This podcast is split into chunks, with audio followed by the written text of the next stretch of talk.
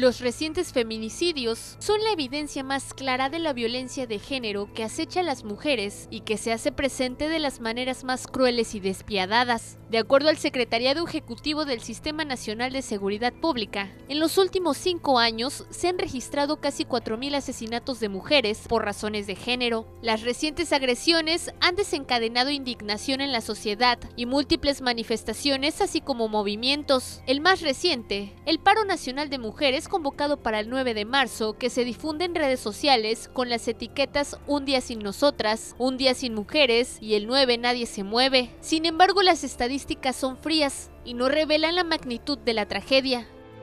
Cada mujer asesinada tiene un rostro y una historia que merece ser contada.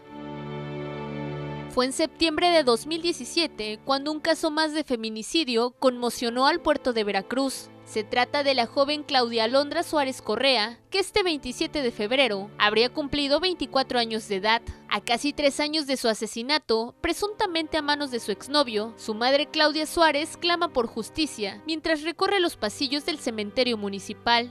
Sería su cumpleaños número 24. Este, lamentablemente mi hija ya no está conmigo físicamente. La recuerdo siempre en mi corazón, en mi mente, siempre está. Y pues este, sigo levantando la voz por mi hija, pidiendo justicia para ella, este, pidiendo que atrapen a, a su asesino, su feminicida. Y pues nunca voy a dejar de hacerlo. Frente a su tumba, Mirando intenta entender por qué le arrebataron a su niña. Con un pequeño pastel pasa la tarde recordando a su hija en lo que sería su cumpleaños número 24. La joven estaba por concluir la carrera de comercio exterior. Trabajaba medio tiempo, vivía con su hermana y madre, estudiosa y positiva de tan solo 22 años. Y hoy en lugar de estar abrazándola, cantándole las mañanitas, dándole su obsequio, tengo que ir a verla al panteón. Tengo que estar ahí que está su cuerpo ahí. ¿Por qué aquí estás? Porque a un hombre se le dio la gana acabar con tu vida. Porque ya no, ya no quisiste estar con él solo porque él lo decidió. Él no es nadie para acabar con su vida. Fue en una reunión entre amigos cuando Claudia conoció a Luis Gustavo, quien tiempo después se convertiría en su novio y también en su presunto asesino.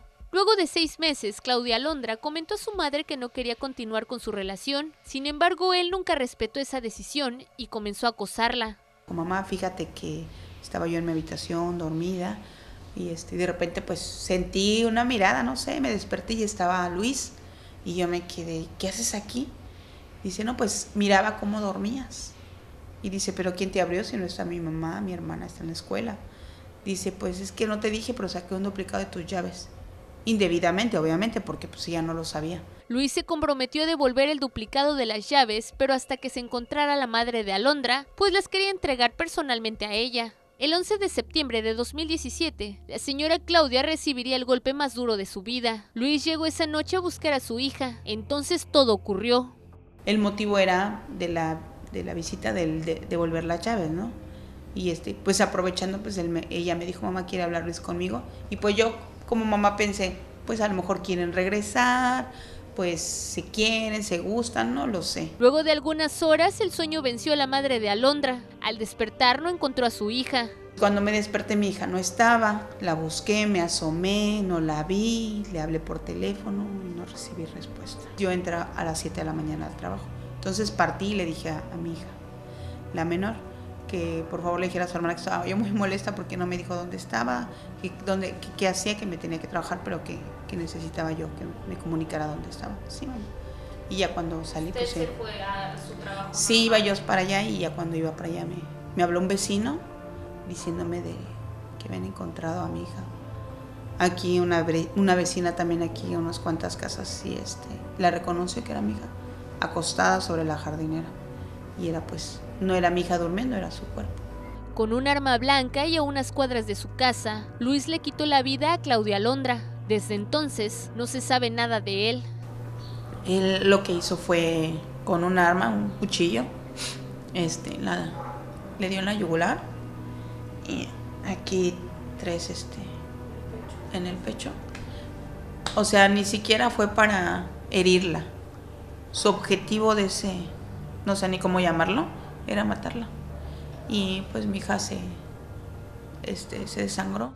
En esta jardinera que se observa y que se ubica a menos de 50 metros de su casa, asesinaron a Claudia Alondra el pasado 11 de septiembre de 2017. Justo en donde se encuentra esta cruz, encontraron el cuerpo de la joven que recibió tres puñaladas, una de ellas en la yugular. Al ser la última persona con la que convivió, el principal sospechoso es Luis Gustavo, su exnovio. Tras el asesinato de Claudia Londra, la Fiscalía General del Estado ofreció una recompensa a quien brindara información sobre el exnovio de la joven. Fueron a buscar a, Luis a su casa y pues ya no estaba. Su mamá dice que se llevó sus papeles, según para buscar trabajo y, pues desde ese día ya supuestamente la señora no sabe nada y no, no le hemos encontrado. Aquí está su cara, la recompensa que me dieron las autoridades para para encontrarlo y para otorgarlo a la persona que, que dé datos sobre él. En México a diario asesinan de 9 a 10 mujeres. En 2019 se cometieron 120 feminicidios, lo que colocó a Veracruz en primer lugar a nivel nacional con el mayor número de casos.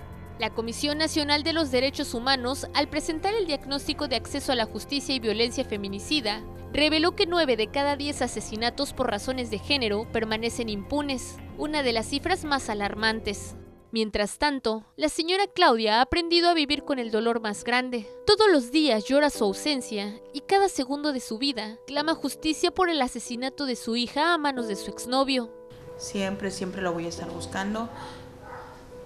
Y siempre voy a pedirle a, la gente, a toda la sociedad que me ayude a denunciarlo porque sé que en algún lado debe estar escondido, que siempre la voy a amar, que siempre voy a estar orgullosa de ella, que siempre la voy a extrañar toda mi vida. Y mientras tenga yo fuerza voy a, hablar para ella, para su justicia, para que no sigan pasando todas estas muertes en, en Veracruz, en todo el país, porque nos están matando. Y pues no hacen nada. Para Mega Noticias, Lisbeth Inclán.